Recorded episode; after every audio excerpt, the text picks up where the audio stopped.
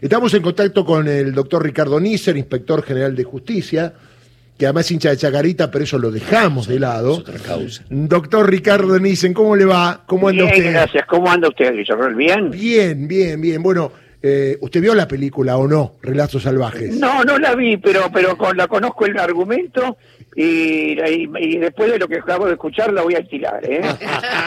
Muy bien, muy bien. Dígame, eh, ¿qué descubrió de Dakota y toda esta historia de relación con el gobierno de la ciudad? Que creo tiene un cambio en algún momento político acerca de qué tipo de contrataciones hacía la ciudad con Dakota Sociedad Anónima, que pasó de ser algo que era una buena empresa que negociaba con el Estado y pagaba lo que tenía que pagar, a ser beneficiada por el Estado de la ciudad desde que el PRO llegó al gobierno, ¿no?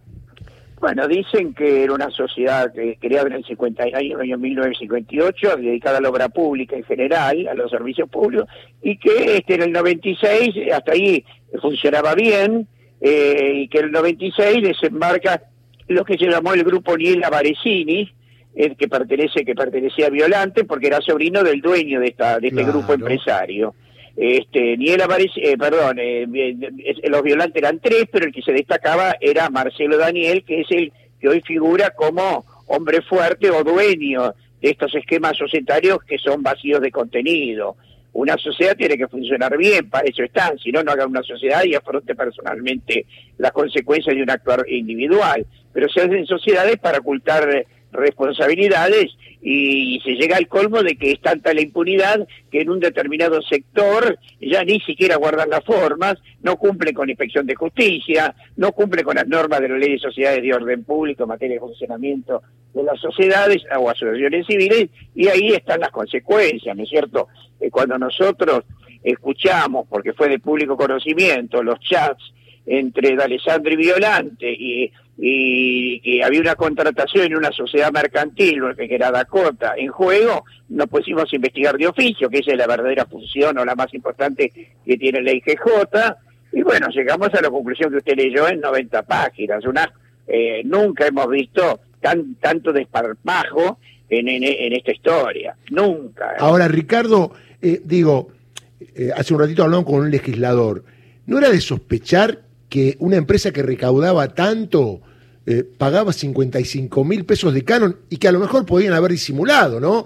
Le ponían un poco más y nadie iba a decir nada. Digo, tanta impunidad había. Bueno, pero la impunidad, escúcheme, con la justicia que tenemos, especialmente, por ejemplo, yo la sufro, la justicia comercial, y la protección que existe hacia todo lo, lo- que fue fu- los funcionarios del gobierno anterior, todo es posible, Nu- nunca se va a obtener una condena. A mí, hasta la Cámara Comercial me prohibió investigar a una empresa porque estaba comprometido un personaje muy importante por un contrato de provisión de barbijos en el año 2020. Me prohibió investigar. Hasta eso llega la, la- el, el nivel de protección que en definitiva se reduce en un lawfare por parte de la justicia comercial. La justicia comercial, la Cámara, no todo, pero la Cámara como cuerpo es el Comodoro Pro de, de- de la- de las relaciones eh, comerciales de Buenos Aires. ¿no? Ahora, dígame, eh, esta gente, obviamente, con el acarreo recaudaba sumas millonarias. Digo, ¿esto no funciona eh, o no está en ningún balance? O sea, ¿cuáles eran los... Los, los balances están, la, la gente hace balances. Ah, pero dibujan. Eh, usted pone lo que quiere en el balance. Claro. Y en el balance no podían poner entradas ultramillonarias porque para cualquier licitación próxima le iban a, a hacer ver esa situación Claro, de le iban a pedir más plata, claro. claro.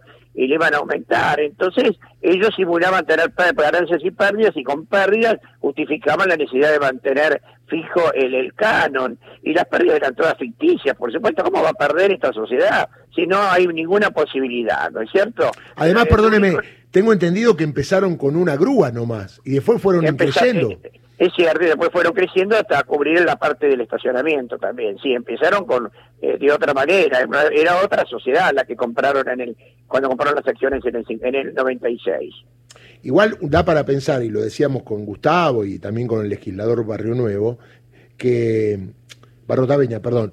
eh, que digo, si vos por el acarreo cobrás tanta plata hoy, no sé cuánto vale hoy, debe valer 7 mil pesos, 8 mil pesos, Seis mil y pico. creo. 6 mil 500, 6.000. ponele, eh, digo, no puede ser que pagues un canon de 55 mil, digo, alguien... Bueno, pero forma parte de lo que se vive.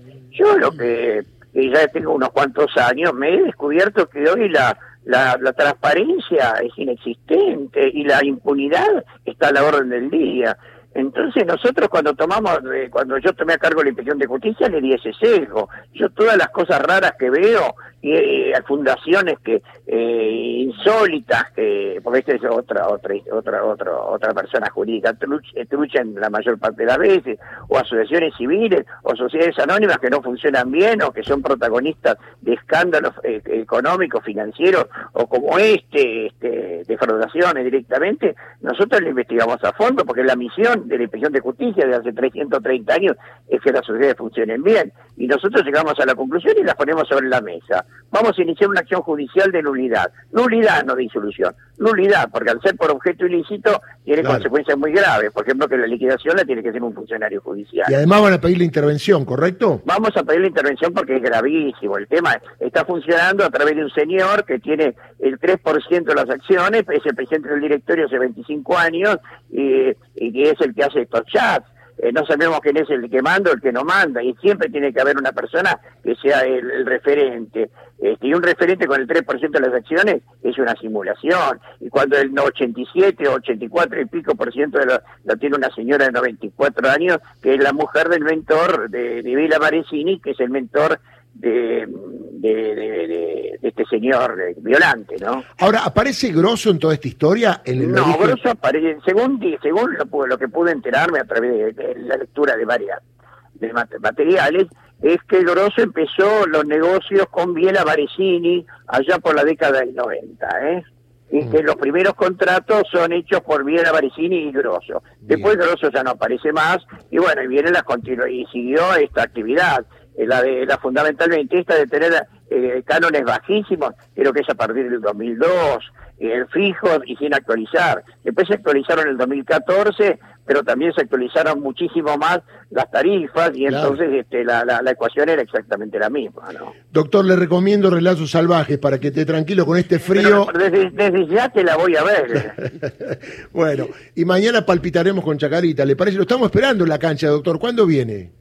Alguna vez voy a ir, sí, sí, Alguna vez, yo ya no manejo, porque no, no, no era bueno, no, no era bueno manejando, pero pero voy a decir que me, le voy a decir a uno de mis hijos que me lleven y vamos a ver los chacas y ojalá que haga una buena campaña. Además, ¿eh? el canon de la cuota social es barato, pero somos una sociedad sin fines de lucro, ¿está claro? Es cierto, es cierto, es, cierto. Ah, tenemos que hacer una buena campaña para aumentar la masa societaria. ¿eh? Muy bien, doctor. Le mando un abrazo grande. ¿eh? Gracias, sí, gracias, Villarreal. Ricardo Nissen, inspector general de justicia, le digo, pues está en Mar del Plata.